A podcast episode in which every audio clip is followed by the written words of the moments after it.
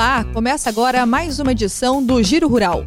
Fique por dentro das principais ações do Sistema FamaSul e das principais notícias do agro entre os dias 19 e 25 de março.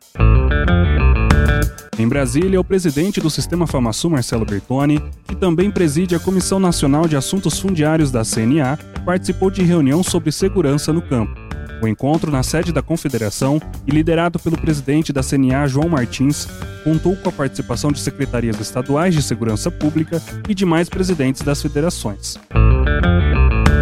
Na última semana também foi realizada a Dinapec 2023, Dinâmica Agropecuária, uma realização da Embrapa Gado de Corte, FamaSul e Governo do Estado. Nesta edição, a feira trouxe novos estudos sobre sustentabilidade e agricultura 4.0, além de celebrar os 50 anos de fundação da Embrapa. A programação contou com palestras técnicas do Senar MS, levando conhecimentos para que produtores rurais apliquem inovação e melhorias no sistema produtivo.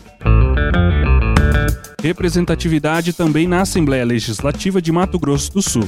Bertone participou da abertura oficial do Seminário Estadual da Água, promovida pelo deputado estadual Renato Câmara, com apoio da FamaSul. Esta quarta edição tem como tema Caminhos para a Produção de Água em Mato Grosso do Sul, com uma extensa programação de palestras e mesa técnica.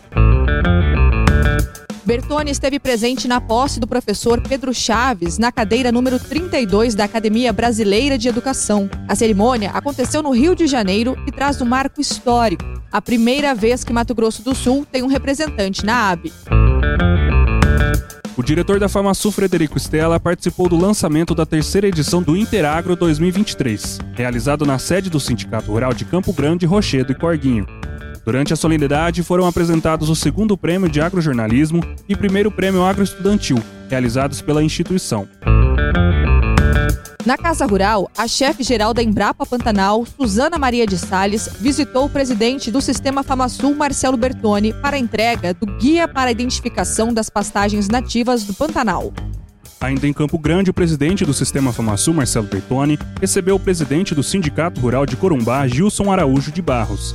A reunião ocorreu na sede do Sebrae MS, onde Bertoni cumpre agenda como presidente do Conselho Deliberativo Estadual. O primeiro encontro do Conexão Agro 2023 foi realizado na última semana no Colégio Oswaldo Tonini, em Campo Grande, para alunos do ensino médio.